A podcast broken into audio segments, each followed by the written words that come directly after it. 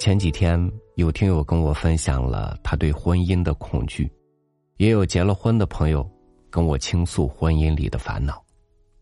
但是，平心而论，你在这个可能不太完美的关系里，在当着一个什么样的角色呢？如果眼前的人再换一个，而你不变，你觉得会更幸福吗？与您分享一个荒诞故事，《换妻记》。作者：墨西哥小说家阿里奥拉。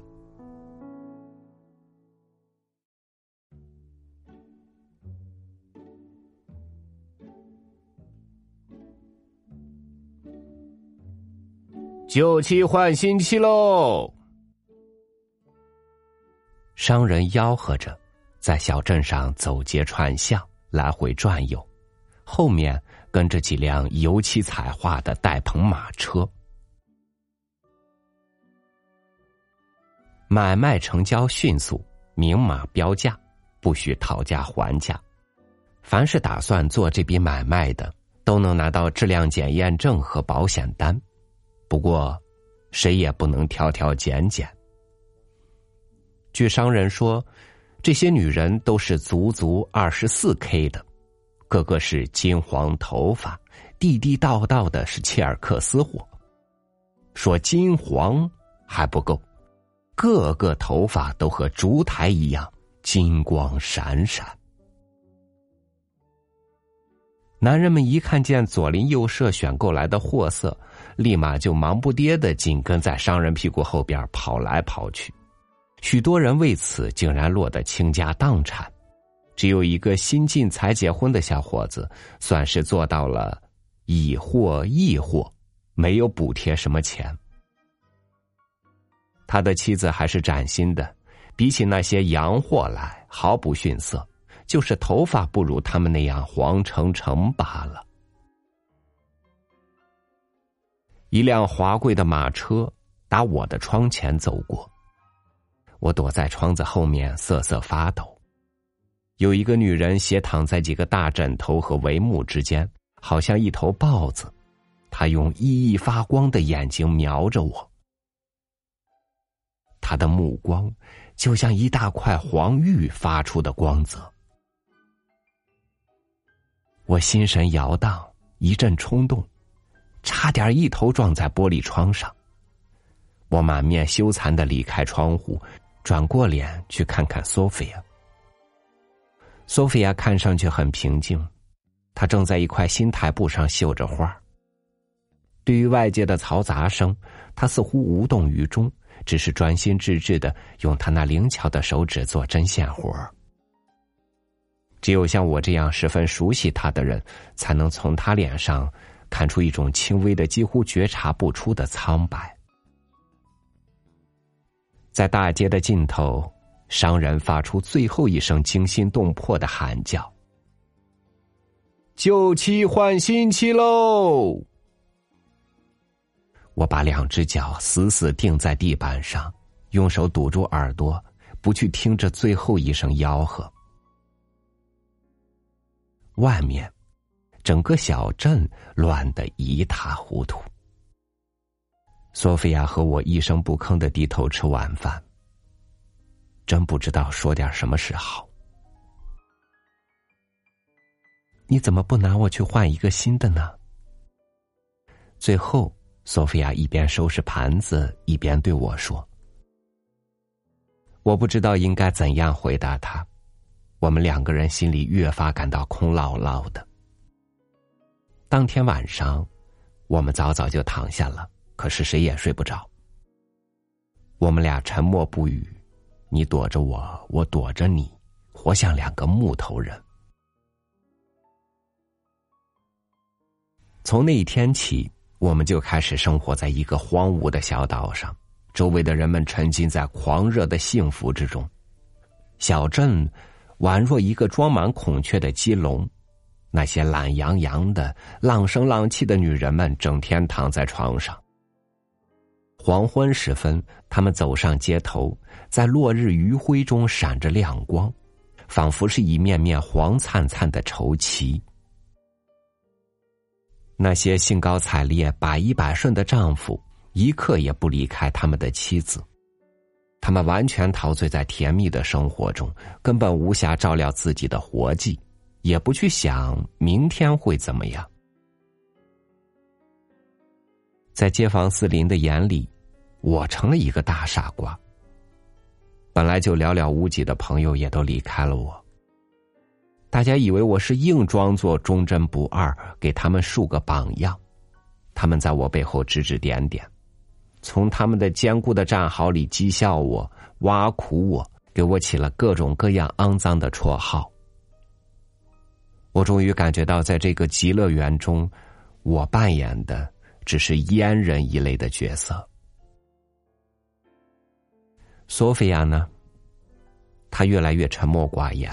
越来越离群所居，他拒绝跟我一块儿上大街，免得旁人拿我比这比那。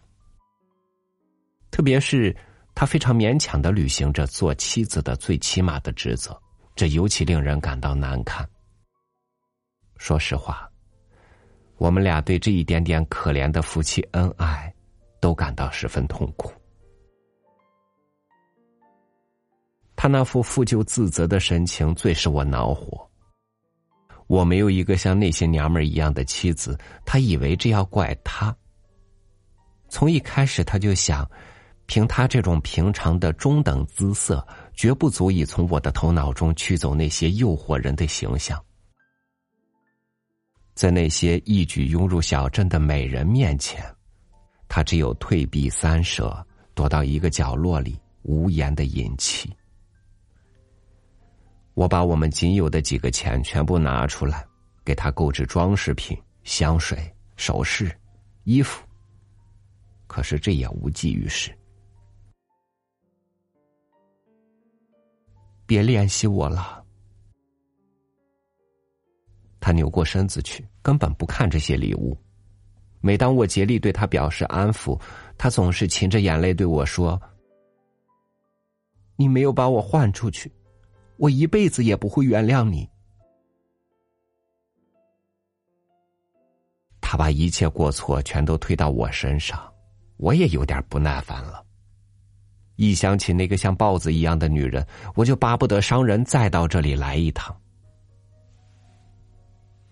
可是，有一天，那些金发女郎却开始生锈了，我们居住的小岛又成了沙漠中的绿洲。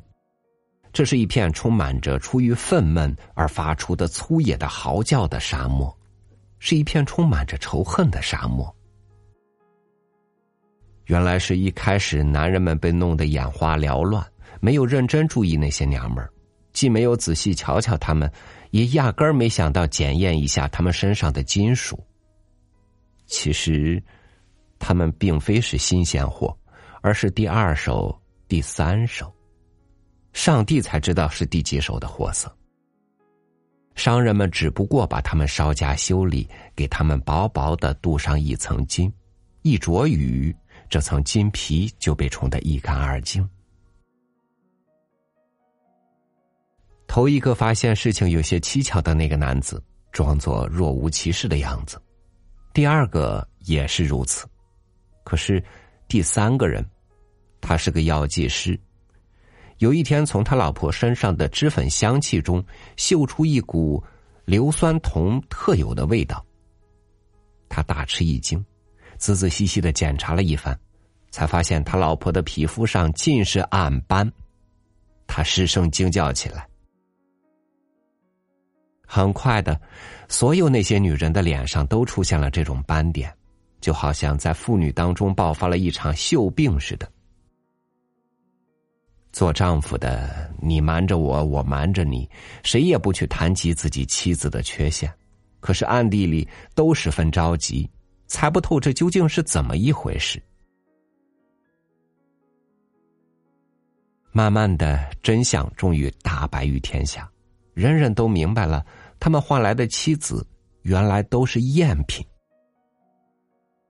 刚刚结婚的那个小伙子。就是那个一看到别人换妻就连忙跟上大流的小伙子，这下子可懊恼极了。他以无限眷恋的心情回想起前妻洁白如玉的身躯，他变得有些疯疯癫癫了。有一天，他用强酸把妻子身上仅存的那点金子全部腐蚀掉，他的妻子变成了一个丑八怪，变成了一具不折不扣的木乃伊。我和索菲亚又遭到人们的妒忌和仇视。面对着人们这种态度，我想还是小心为好。可是，索菲亚无论如何也掩饰不住内心的喜悦。她打扮的花枝招展，走上街头，在一片哀叹声中招摇过市。对于我的行为，索菲亚一点也不赞赏。他认为我之所以和他待在一起，只是出于胆怯，并非是我根本无意拿他去换个新妻。上当受骗的丈夫们组成了一支远征军。今天，他们从小镇出发去找商人算账，那个场面真的说是相当悲壮。男人们把拳头举到空中，口口声声要报仇雪恨；妇女们身着丧服，披头散发，耷拉着脑袋，好像是患了麻风病的哭丧妇。只有那位有名的新结婚的小伙子没有去。他不去的理由听起来也很可怕。他对妻子表现出一种奇怪的温存，声称他要做一个忠实的丈夫，一直到死亡把他和他浑身漆黑的妻子分开为止。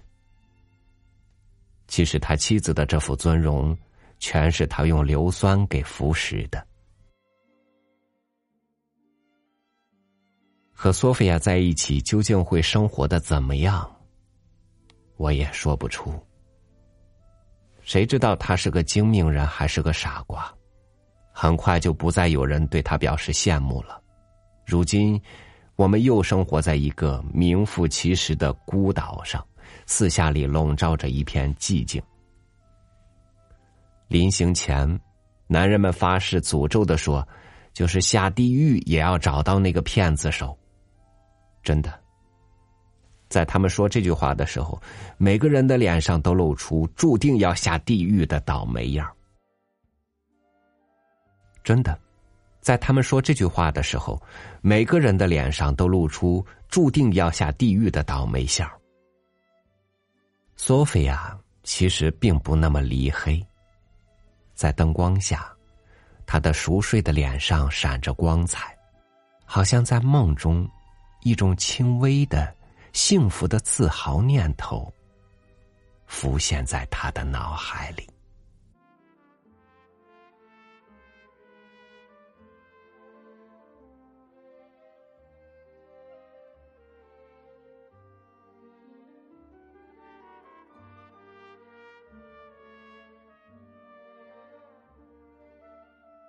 这世间有一只看不见的手在掌控着公平。